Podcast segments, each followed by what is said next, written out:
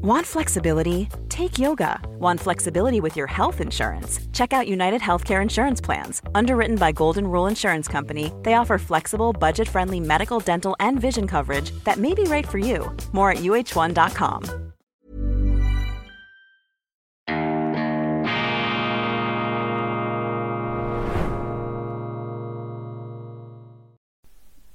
Grüezi miteinander, ganz herzlich willkommen, meine sehr verehrten Damen und Herren, liebe Freunde, liebes Publikum, liebe Fans, liebe Interessierte, liebe Zaungäste und vor allem auch liebe inoffizielle Mitarbeiter dieser Sendung. Es gibt so viele da draußen unter Ihnen, die mir immer wieder Themenanregungen, auch Recherchen zuschicken. Ganz, ganz herzlichen Dank. Ich kann hier zählen auf einen informellen Think Tank von potenziell 8 Milliarden Erdenbewohnern. Ganz so hoch werde ich wohl die Einschaltquote nie ähm, emportreiben können, aber wir arbeiten daran, immer noch mehr Leute zu erreichen, eben mit dem unkonventionellen Weltwoche-Journalismus, mit der ähm, Meinungsoffenheit, mit der Vielfalt ohne diesen falschen, scheinheiligen Ernst, der da immer wieder aufgezogen und verbreitet wird, da anhand von ein paar ja, ideologischen Lego-Klötzchen, an die man sich dann festklammert und die man nicht aus der Hand geben will und sich dann verkrampft und versteift und die engen Unterhosen anzieht. Sie kennen das alles. Hier hoffentlich das Gegenteil, eine ähm, Atmosphäre der Frischluft, ja, das ist Frischluft, Champagner fürs Hirn, Weltwoche Daily, die andere Sicht, unabhängig, kritisch, gut gelaunt, gut gelaunt natürlich, zuversichtlich, es kommt gut, selbstverständlich kommt es gut, nicht weil man sich das selbst hypnotisch einredet, sondern weil das eine Erfahrungstatsache ist. Siehe, die Welt ist nicht verdammt, der Mensch ist nicht dem Untergang geweiht. Wer das erzählt, der will betrügen oder Geld verdienen. Und eine der größten Cashmaschinen überhaupt war immer schon die Apokalypse. Du musst mit dem Teufel kommen, mit dem Weltuntergang. Und dann, erstaunlich, sind die Leute bereit, dir ihr Geld hinterherzuwerfen. Deshalb kein Fußbreit. Dem Weltuntergang gibt der Apokalypse keine Chance. Vielen, vielen herzlichen Dank an dieser Stelle. Ich kann das nicht genügend äh, wiederholen für das Vertrauen, für die Aufmerksamkeit. Alles andere als selbstverständlich. Ein Ansporn, eine Verpflichtung. Seien Sie versichert.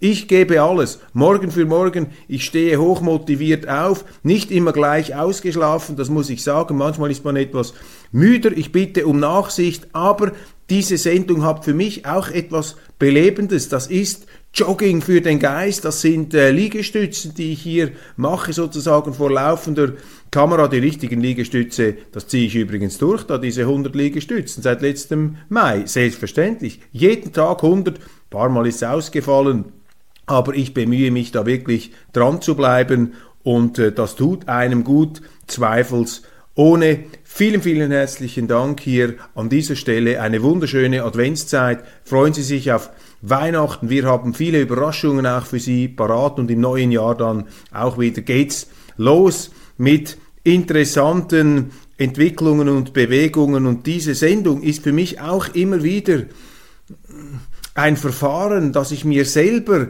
versuche klar zu werden über das, was da draußen läuft und deshalb ist es auch wichtig, dass Sie mir immer wieder Impulse geben, auch kritische Impulse, dass ich da meine Urteil, Urteilskraft schärfen kann. Der Adventskalender von Godi Locher und Lev Kaplan, auch eine wunderbare ähm, Überraschung, dass das auf derartigen Anklang stößt bei Ihnen. Toll, auch das eine Verpflichtung, werden wir durchziehen, werden wir weitermachen. Sie können sich dann schon im nächsten Jahr freuen, obwohl wir noch gar nicht das Türchen 24 aufgemacht haben. Heute die Nummer 16. Ich habe natürlich schon reingespienzelt und was kommt da zum Vorschein? Kaspar David Friedrich, Wanderer im Nebelmeer.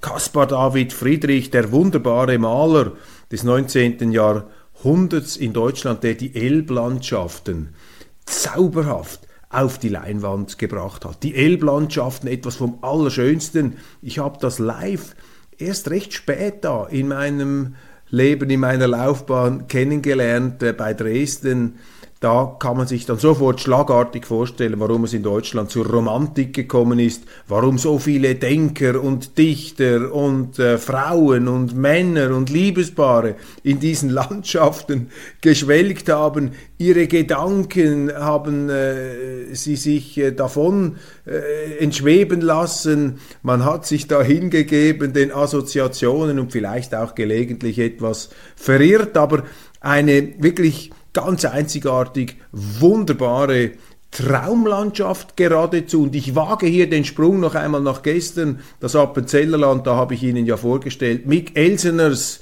Dorfhus Gupf in Red Doppel. Nicht eine Kaspar David Friedrich Kulisse, aber auch sehr, sehr schön und äh, etwas vom Allerschönsten, was die Schweiz zu bieten hat, das Appenzellerland. Wir haben da ein Sonderangebot für ein Abendessen, Sechsgangmenü und auch Übernachtung. Ich habe gestern darauf hingewiesen, in der neuen Weltwoche finden Sie auch alle Informationen dazu. Kaspar David Friedrich auch ein äh, Symbolmaler eben der Romantik, des deutschen Idealismus, der Philosophie, der Subjektphilosophie, der Ich-Philosophie, die das Denken auf den Einzelnen konzentriert hat. Auch der Geniekult ist aus dem herausgewachsen und die Heroenzeit der deutschen Universitätsphilosophie mit Fichte, mit Schelling, mit Hegel und dann natürlich Hegel mit seiner Denkkathedrale, mit seinem gigantischen Gebäude, das er da aufgeschichtet hat. Nachher ging es dann etwas bescheidener weiter, aber Caspar David Friedrich hier, der Maler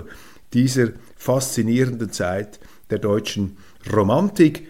Godi Locher allerdings, glaube ich, wird weniger darauf abheben, sondern natürlich den biblischen Zusammenhang für sie beleuchten. Die Bibel das interessanteste und in der heutigen Zeit in der Schweiz meist unterschätzte Buch der Welt, Buch überhaupt, das Buch schlechthin, meine Damen und Herren.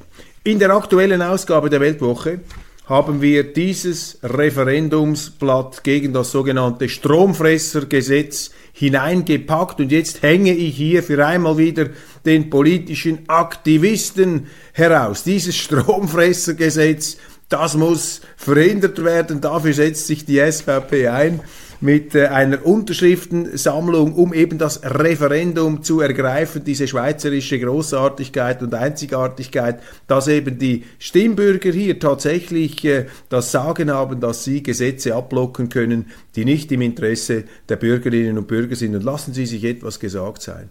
Dieses Stromfressergesetz ist untauglich, es ist schädlich, es ist Planwirtschaft ohne Plan. Das ist das Thema. Planwirtschaft ohne Plan, das ist unsere Energiepolitik, das ist die Energiewende, das Energieende. Man macht etwas, man schlägt etwas zusammen, ohne eine taugliche Lösung, eine Ersatzlösung zu haben. Man brennt, man, man fackelt das eigene Schiff ab, ohne das Land in Sicht ist. Das ist das Stromfressergesetz, das ist die Energiewende, das ist die schweizerische Energiepolitik. Sie ist getrieben, Moral getrieben, Moralismus getrieben, Ideologie getrieben. Sie hat einen religiösen, auch militant intoleranten Charakter angenommen. Das sehen Sie auch daran, dass all diese Klimaextremisten sich an äh, Autobahnböden äh, kleben, dass sie Kunstwerke beschädigen. Das zeigt, dass diese Kreise, die aus diesem ganzen klimaapokalyptischen Komplex herausgewachsen sind, die haben eine verschobene Weltsicht, die haben eine ideologisch verdrehte und verzerrte Weltsicht. Und das ist brandgefährlich und dieses Gesetz ist, wenn auch abgemildert, Ausfluss dieser Denkhaltung, aber es ist an sich schon genommen. Für sich, wenn man einfach die Substanz äh, der Vorlage betrachtet, ist sie zutiefst radikal und ich würde sogar den Zusatz wagen, unschweizerisch, weil es den Schweizern die Verantwortung abnimmt, weil es den Schweizer zwingen will, wie eine Rinderherde in eine gewisse Richtung zu gehen und weil auch in diesem Gesetz der Staat uns dann bis in die Kühlschränke, bis in unsere Ferienbudgets, bis in unsere Fortbewegungsmittel hinein regiert. Also Balthasar Glättli, der grünen Präsident, sitzt gleichsam in ihrem Kühlschrank, in ihrem Tiefkühler, wenn sie dieses Gesetz unterzeichnen. Er steht auch bei Ihnen zu Hause am Lichtschalter und er wird Ihnen, seine Leute, diese Leute werden Ihnen am Schluss sagen, wie lange Sie noch Strom, wie lange sie noch Licht brauchen dürfen, was sie zu essen haben, woher ihre Lebensmittel importiert werden soll und so weiter. Es ist eine Planwirtschaft ohne Plan, es ist ein Bevormundungsstaat im Zeichen der Linken, der Grünen, der marxistischen, der ökosozialistischen Ideologie, der hier aufgezogen ist. Und darum sage ich aus tiefer Überzeugung Nein zu dieser überbordenden staatsinterventionistischen Irrlehre, Irrgesetzgebung, die hier aufgezogen wird. Vier Punkte sind wesentlich. Mitte links will bis 2015 die fossilen Energieträger Heizöl, Benzin, Diesel und Gas verbieten, um Netto Null zu erreichen. Netto Null durch Verbot dieser fossilen Träger.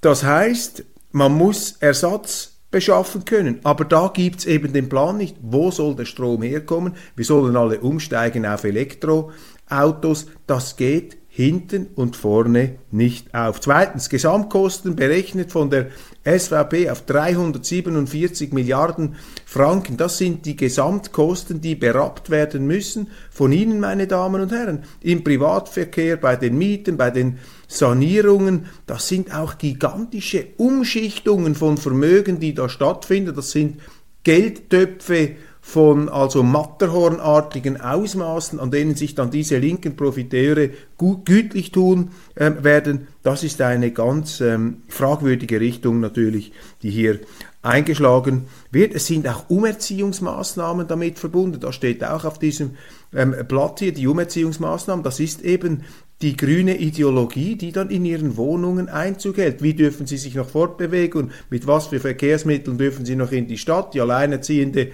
ähm, Mutter, die da äh, Pampers kaufen muss und in der Migro einkaufen, die kann dann nicht mehr ihr Auto in die Stadt nehmen, muss das Tram nehmen mit all den Mikrosäcken. Man will ihnen in die äh, Ernährungsgewohnheiten hinein regieren, in den Strombedarf, in die Ferien und es steht auch die Möglichkeit ja, von Stromrationierungen im Raum, wenn es eben nicht aufgeht. Und ich sage Ihnen, die SVP ist die Partei in diesem Dossier, ähm, unter anderem, wo sie größte Glaubwürdigkeit bewiesen hat, denn sie hat als einzige Partei diese Energiewende bekämpft und die ideologischen Extremismen hier aufs deutlichste herausgestrichen. Viertens dann noch, der Staat wird ausgestattet mit undemokratischen Vollmachten bei der ähm, Herstellung, beim Bau auch von Energieanlagen, von Stromproduktions Anlagen, da wird die Einspruchsmöglichkeit des Volkes zurückgefahren.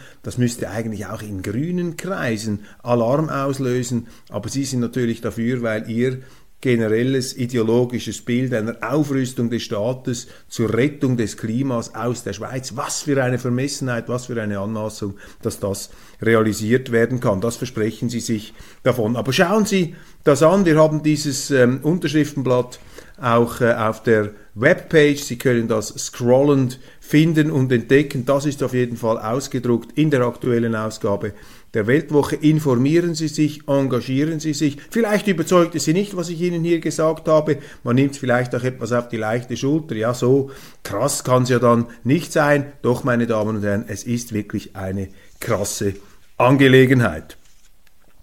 Ich habe alles für Geld getan, das ich nicht brauche. Das ist das Zitat des EU-Abgeordneten Francesco Giorgi, der nun offenbar Korruption gestanden hat. Seine Lebensgefährtin Eva Kaili, die wunderschöne griechische Vizepräsidentin des EU-Parlaments, hat ja bestritten, ähm, Geld angenommen zu haben aus Katar. Jetzt allerdings ihr Liebhaber der sich da sehr gerne auf Yachten posierend hat ablichten lassen mit der gespiegelten Sonnenbrille. Er hat die Korruptionsvorwürfe gestanden und er fordert auch die Freilassung der Griechin setzt sich hier also für seine Lebensgefährtin ein. Ein richtiges Bonnie- und Clyde-Drama in der Europäischen Union. Und die interessante Frage ist ja, inwiefern ist das ein Symptom einer verkrachten Institution oder ist das einfach ein Einzelfall? Ich habe gestern äh, in der internationalen, ich glaube auch in der schweizerischen Ausgabe, sehr stark auch die äh, korruptionsfördernden strukturellen Defizite und Fehler der Europäischen Union in Erinnerung gerufen, aber man muss diesen Fall natürlich auch ganz genau abklären und schauen, was da passiert. Generell gilt, gilt einfach, hütet euch vor den Heiligen und den Scheinheiligen, den Scheinheiligen vor allem, den Frommen, den Süßen und den Netten, die sich da eben moral, ähm, moralisierend, aufblusternd in Szene werfen. Die Ochsenfrösche der Moral habe ich sie genannt. Dort hat man meistens ähm, ja, den größten Unrat, den größten Dreck, der soll durch dieses moralisierende Blendwerk ja nicht äh, gesehen, ähm, man will davon nicht gesehen werden, man möchte davon ablenken, also hier eine Wende. Dann, Boris Becker ist nach lediglich acht Monaten Haft, der deutsche Tennisspieler aus einem britischen Gefängnis entlassen worden. Ähm, hoch beliebt offensichtlich bei den Mithäftlingen Boris Becker, weil er sie betreut hat, psychologisch, mentales Training, auch Sporttraining. Äh, sehr bescheiden sei er da aufgetreten und also ein Hero, ein Held geradezu der anderen Gefängnis. Insassen Boris Becker nun allerdings noch nicht auf freiem Fuß, sondern man liefert ihn einfach nach Deutschland aus, weil die britischen Gefängnisse überfüllt sind. Hat einfach schlicht zu viele Häftlinge, zu viele Kriminelle, die da in diese Gefängnisse hineingepfercht werden. Und da gibt es offenbar die Möglichkeit, dass Boris Becker dann in Deutschland den Rest seiner Haftstrafe absitzen kann. Vielleicht nicht einmal ins Gefängnis gehen muss, aber da droht ihm schon neue Ungemach, denn äh, soweit ich informiert bin, hat ja Boris Becker deshalb nicht mehr in Deutschland gelebt, weil er seine Steuerrechnungen nicht bezahlt hat, weil er in äh, Monaco war. Er hat immer gesagt, ja, ich habe da die Übersicht verloren in meinen äh, groß angelegten Reisen. Ich weiß nicht, ob das mit krimineller Energie passiert ist. Der deutsche ähm, Fiskalstaat, der Steuerstaat auf jeden Fall kennt keine Gnade und äh, sucht hier natürlich immer wieder die Scalps von Prominenten, vielleicht auch den Scalp von Boris Becker, dem Mann, obwohl er natürlich Gläubiger geschädigt hat, irgendwie auch nicht so böse sein kann. Also mir geht's einfach so, ich habe eine gewisse Sympathie, ich habe seinen allerersten Wimbledon-Sieg im Fernsehen mitverfolgt. Und ich habe mit einem Kollegen heute, mit Hubi Moser im Bundeshaus, die Möglichkeit diskutiert, ob es vielleicht möglich wäre, Boris Becker dann irgendwann mal Asyl zu geben in der Schweiz. Und Hubi Moser, mein Kollege, wird das äh, auf Weltwoche Online äh, ausführen, den Gedanken Asyl in der Schweiz für Boris Becker, das ist besser, als wenn wir die offenen Grenzen haben, wo Tausende, Abertausende ins Land strömen, direkt in den Sozialstaat, wo unsere Behörden kapitulieren. Das ganz große Thema, über 200.000 Menschen netto werden in die Schweiz kommen, meine Damen und Herren. In diesem Jahr über 200.000 Personen netto. Und wenn ich das ganze Problem, diesen Larifari-Betrieb auf eine Formel bringen möchte, das Migrationsdebakel, das Asylchaos, da muss ich sagen, 1,5 Millionen Menschen Nettozuwanderung in die Schweiz, Nettozuwanderung, 1,5 Millionen Menschen in den letzten 20 Jahren. Und noch nie war der Fachkräftemangel größer als heute. Meine Wann merken das die Blindflugpolitiker in Bern, dass diese Politik der Massenzuwanderung die Probleme, die sie zu haben glauben, nicht löst? Im Gegenteil, Je mehr Migration wir in die Schweiz zulassen, schlecht qualifizierte, schlecht ausgewählte Migration, zum Teil in die Gefängnisse, in den Sozialstaat, in die unproduktiven Bereiche der äh, Gesellschaft, weil einfach Leute hierher kommen, um mehr zu profitieren, als zu bringen, als zu investieren, desto akuter wird die Wirtschaft leiden, desto weniger Fachkräfte werden wir haben. 1,5 Millionen und noch nie war der Fachkräftemangel größer. Wann merken es die Blindflugpolitiker in Bern? Die Ukraine in 23 Lektionen. Der amerikanische Osteuropa-Historiker auf allen Kanälen Timothy Snyder gibt auf YouTube bitter nötigen Nachhilfeunterricht. Ich habe mich auseinandergesetzt mit den Theorien des prominenten Historikers Timothy Snyder, der zu den führenden Anti-Putin-Aktivisten in der akademischen Welt gehört. Er schreibt überall große Essays. Wir haben auch schon Interviews mit ihm gebracht. Er schreibt in der NZZ, in der Frankfurter Allgemeinen Zeitung, in der Süddeutschen Zeitung, in den amerikanischen Zeitung, äh, Zeitungen. Und seine Position ist klar, die Russen sind die Bösen und er verteidigt die Ukraine. Er hat immer für eine staatliche Eigenständigkeit gesprochen. Timothy Snyder. Ich allerdings setze ein riesiges Fragezeichen hinter diesen ähm, Universitätsprofessor, der auch an den prominentesten Universitäten lehrt. Zwei Erfahrungen habe ich mit Timothy Snyder gemacht. Ein Buch erstens, das er ähm, vor ein paar Jahren verfasst hat über die angeblichen und tatsächlichen Autokraten in Europa, unter anderem eben Putin, natürlich Viktor Orban, wird dann gleich im ähm, selben Atemzug genannt, und auch Donald Trump damals in den USA. Ziemlich am Anfang des Buches schreibt Timothy Snyder, dass es Putin gelungen sei, durch Manipulation und Fehlinformation Donald Trump gleichsam als Präsidenten in den Vereinigten Staaten zu installieren, beziehungsweise einen ganz wesentlichen Beitrag dazu geleistet habe, dass eben 2016 nicht Hillary Clinton, sondern Donald Trump gewählt worden sei. Das ist eine These, die für einen angeblich hochdekorierten Wissenschaftler unwürdig ist. Sie zeigt einfach die gigantische Verachtung, die er hat gegenüber Leuten, die anderer politischer Meinung sind als er. Er ist offensichtlich nicht bereit, den souveränen demokratischen Entscheid von Millionen von Amerikanern zu akzeptieren. Er ist offensichtlich der Auffassung, dass ein russischer Präsident die Hirne von Millionen von Amerikanern fernsteuern und beeinflussen kann. Das Hirn von Timothy Snyder selbstverständlich nicht. Manipulierbar sind immer nur die anderen. Und da spricht eine derartige Verachtung gegenüber dem demokratischen Souverän, letztlich auch gegenüber der Demokratie, äh, dass ich diesen Forscher nach der Lektüre dieses Buchs nur noch sehr, sehr bedingt, wenn überhaupt, ernst nehmen konnte. Das Zweite, ähm, Timothy Snyder hat 2014 nach den, äh, schon vorher, aber auch nach den ähm, Maidan-Aufständen, nach diesem vom Westen mitorchestrierten verfassungswidrigen Staatsstreich Symposien organisiert in äh, Kiew.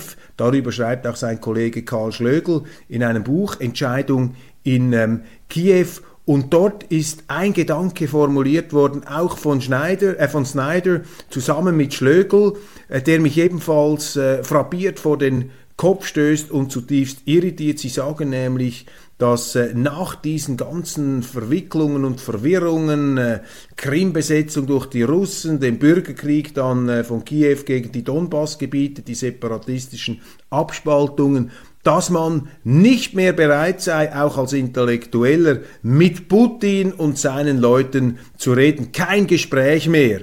Die gleichen Leute allerdings, vor allem Schlögel, aber ich nehme an auch Snyder, hatten kein Problem, mit sowjetischen Staatsoberhäuptern ins Gespräch zu kommen, mit ihnen zu reden. Dabei waren die ja unendlich schlimmer als Putin. Ich meine, an deren Händen klebte nun wirklich tonnenweise, kübelweise Blut, ich habe sie mal pointiert zum Ausdruck gebracht, gemessen an Stalin und seinen Nachfolgern, ist Putin in der russischen Geschichte, sozusagen im Bestiarium der russischen Staatsführer, eine Art Mutter Teresa. Das heißt nicht, dass Putin unseren Vorstellungen eines säkularen Heiligen entspricht. Ganz im Gegenteil, man muss ihn natürlich in dieser autoritären Tradition Russlands sehen. Und man muss ihn natürlich auch im Zusammenhang sehen mit der aggressiven NATO-Politik, der äh, Osterweiterung und auch der Einmischung und Aufrüstung der Ukraine, was sich ja noch verschärft jetzt darstellt angesichts äh, dieser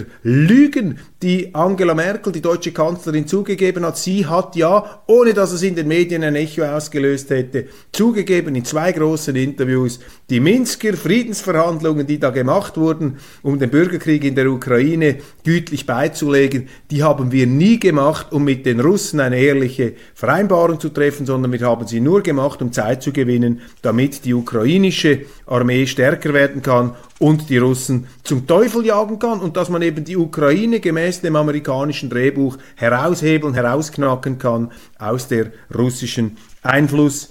Sphäre. Thomas Eschi, Ende dieses Jahres werden etwa 200.000 Menschen mehr in der Schweiz leben als im Januar und gleichzeitig warnt Regierungsrätin Carmen Walker-Späh im Kanton Zürich, wir müssen im ganzen Kanton Zürich mit einer Wohnungsknappheit rechnen. Meine Damen und Herren, die Schweiz wird geflutet durch diese Migration, durch diese irreguläre Migration. Und was machen unsere Behörden? Sie machen Symptombekämpfung, Wohnungsnot. Sie bringen Durchhalteparolen, Solidarität, wie wenn das ein Schicksal wäre. Das ist ganz großes Behördenversagen und es sind die gleichen Leute, die sich damals geweigert haben, 2016 die Masseneinwanderungsinitiative umzusetzen im Parlament, ganz unrühmlich da zuvorderst dabei die FDP, die SP, die Mittepartei. So viele haben da mitgemacht. Einzig und allein die SVP hat sich damals dafür eingesetzt, diesen Volksentscheid in die Wirklichkeit, in die Gesetzgebung hineinzugießen. Und vorgestern hatten wir im Bundeshaus eine intensive Auseinandersetzung äh, zwischen Cedric Wermuth und der bürgerlichen Ratshälfte. Der SP-Chef hat den Bürgerlichen vorgeworfen, sie würden auf die Demokratie pfeifen, sie würden auf die Volksentscheide pfeifen. Es ging darum, ähm, bestimmte Regelungen im Bereich des Mindestlohns neu zu äh, organisieren, die Sozialpartnerschaft anders zu organisieren. Diese Motion ist dann auch angenommen worden und da hat sich also ähm, Cedric Wermuth als Robin Hood der direkten Demokratie in Pose geworfen, auch etwas Ochsenfrosch-mäßig, aber dieser gleiche Cedric Wermuth, der stand auch zu zu oberst auf den Barrikaden, als es darum ging, eiskalt den Volksentscheid gegen die Masseneinwanderung zu beerdigen, zu verschwinden zu bringen, in einem Akt der Missachtung eines Volksentscheids, das sogar der heutige Universität St. Gallen Rektor Bernhard Ehrenzeller, ich kann mich gut erinnern, gesagt hat, ja, die Umsetzung dieser Volksinitiative sei durch das vom Parlament beschlossene Gesetz bestenfalls zu 0,1 Prozent gelungen. Also das hat nichts mit direkter Demokratie zu tun. Cedric Wermuth gehört zu denen, die die Demokratie, die direkte, nur dann ähm, benutzen und besingen, wenn es ihren Interessen dient. Kanzler Nehammer, das ist auch interessant in diesem Zusammenhang mit der Zuwanderung. Der österreichische Kanzler fordert jetzt Zäune in Rumänien zum Beispiel, um diese Balkanroute abzuschirmen. Das ist ein Tabuthema in der Europäischen Union. Die Schweizerische Nationalbank erhöht den Leitzins auf 1,0 Prozent und ähm, will dadurch natürlich den inflationären äh, Entwicklungen entgegenwirken. Ich sage nur etwas, Gott sei Dank haben wir in der Schweiz noch den Schweizer Franken. Gott sei Dank haben wir diesen Fehler nicht gemacht, den die deutschen Politiker gemacht haben, als sie die D-Mark abgeschafft und den Euro eingeführt haben. Der Euro ein äh, Inflationsgebläse, ein Inflations, eine Inflationswährung, die jetzt auf die vielleicht fast schon kriminelle Art und Weise verwässert und geschwächt wird durch die Politik der Europäischen Zentralbank. Russen Taskforce, das ist ja auch ein Entscheid, der da getroffen wurde im Bundeshaus. Die Russen Taskforce der Bund soll da auf Geheiß des Parlaments eine Taskforce einrichten, die sich um die Beschlagnahmung und Einfrierung von sogenannten Oligarchengeldern ähm, da konzentriert, die sich damit beschäftigt, also der Staat als raubgierige Organisation der äh, Einfrierung und faktischen Beschlagnahmung von Vermögenswerten hier lebender Personen. Das spottet, meine Damen und Herren, jedem Rechtsstaat. Ich schäme mich für die Schweiz, äh, dass sie hier einfach mitmacht bei den europäischen EU-Sanktionen, bei dieser ebenfalls zutiefst willkürlichen, unseren rechtsstaatlichen Traditionen spottenden Diskriminierungs- und letztlich Enteignungsübung.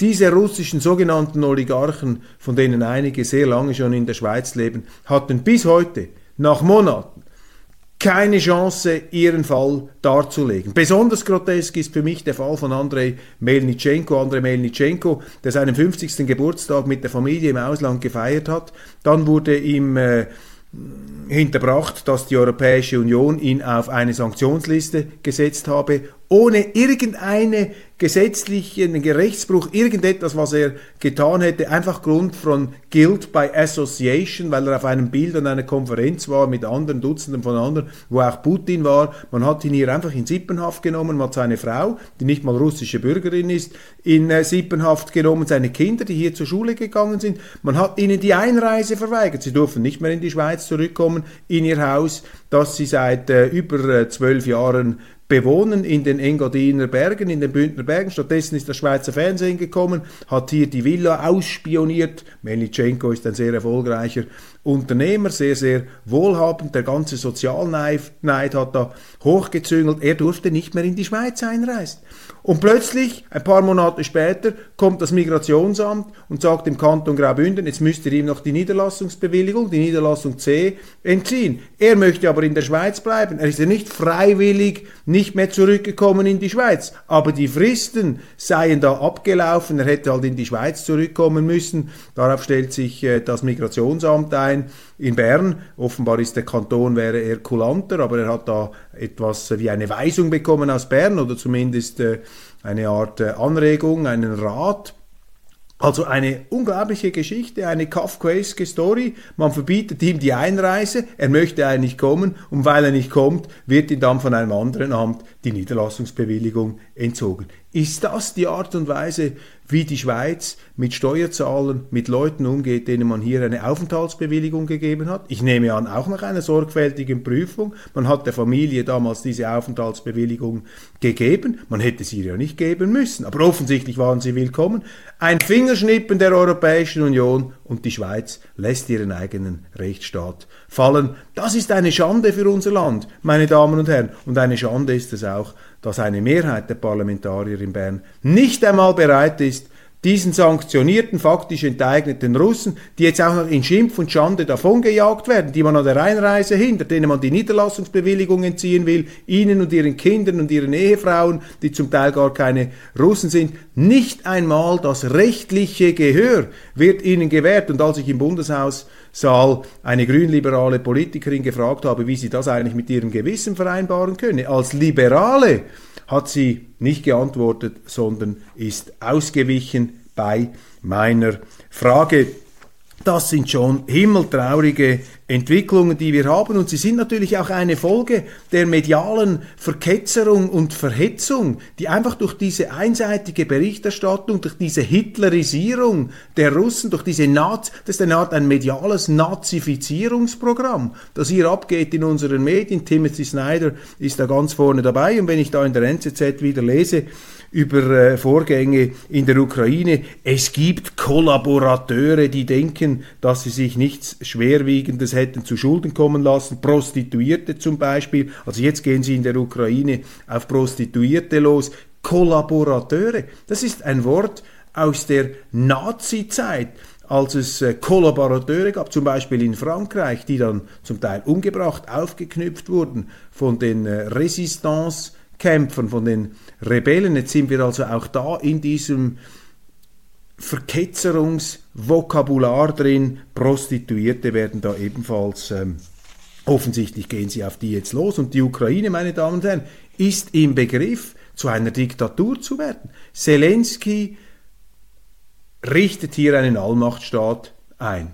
Ich höre, er will Klitschko loswerden, der Bürgermeister von Kiew. Er hat alle Oppositionsparteien verbieten lassen. Äh, die russischen Parteien sind sowieso nicht ähm, erwünscht. Er hat auch entsprechende Gesetze äh, in Kraft treten lassen. Leute, ähm, die eben äh, sich den Russen ergeben haben, sind da aufs Schärfste bedroht worden und werden auch gesetzlich sanktioniert. Das soll also der Vorkämpfer der europäischen Freiheit sein. Ich bin gerne bereit hier, ich meine, äh, eine gewisse Toleranz walten zu lassen, weil es sich um einen Krieg handelt und weil dieses Land angegriffen worden ist, beziehungsweise ähm, in einem Krieg, den es selber geführt hat gegen die russischsprachige Minderheit, hat es einfach eine Eskalation gegeben und man kann sagen, die ja, die außerhalb der Ukraine lebenden russischen Verwandten sind da einmarschiert. So stellt sich aus der russischen Perspektive dar, ganz ähnlich wie die NATO damals äh, das Bombardement von Serbien gerechtfertigt hat, um den Kosovo, seine Unabhängigkeit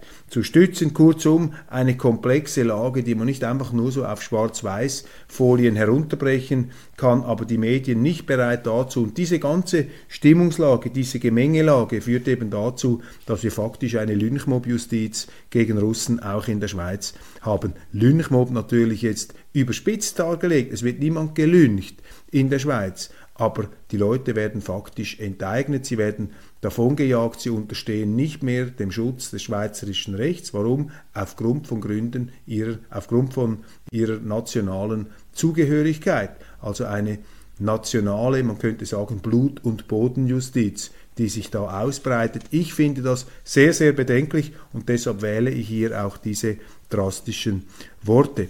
Russland hat die USA vor der Lieferung des Patriot-Flugabwehrsystems an die Ukraine gewarnt. Ja, eine neue Eskalationsschreibe, die da gedreht wird. Noch ist die Zustimmung von Anthony Blinken ausstehend, ob diese Patriot-Abwehrraketen mit großer Reichweite in die Ukraine geliefert werden sollen. CNN berichtet, dass dies demnächst der Fall sein soll. Und die ewige Seifenoper Harry und Meghan wird da in den Medien äh, munter begleitet. Herzogin Meghan packt über Morddrohungen aus.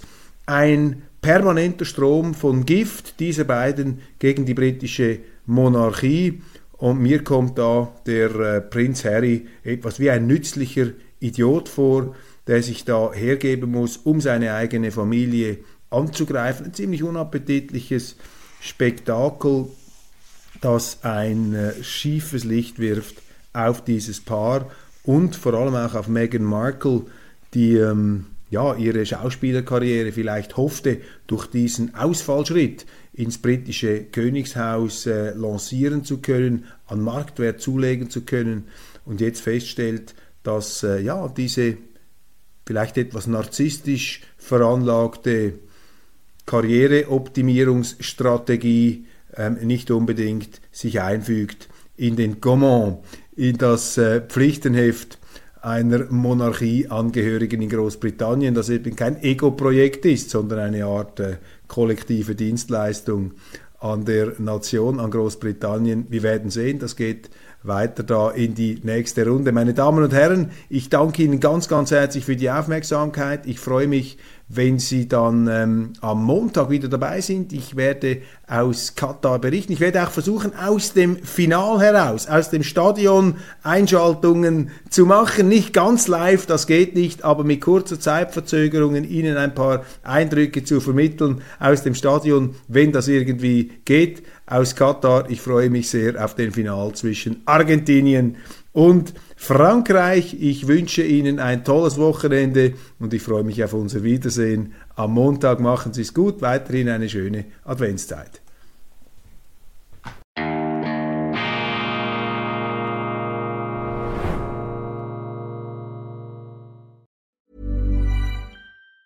Tired of ads barging into your favorite news podcasts? Good news. Ad-free listening is available on Amazon Music for all the music plus top podcasts included with your Prime membership. Stay up to date on everything newsworthy by downloading the Amazon Music app for free or go to amazon.com slash news ad free. That's amazon.com slash news ad free to catch up on the latest episodes without the ads.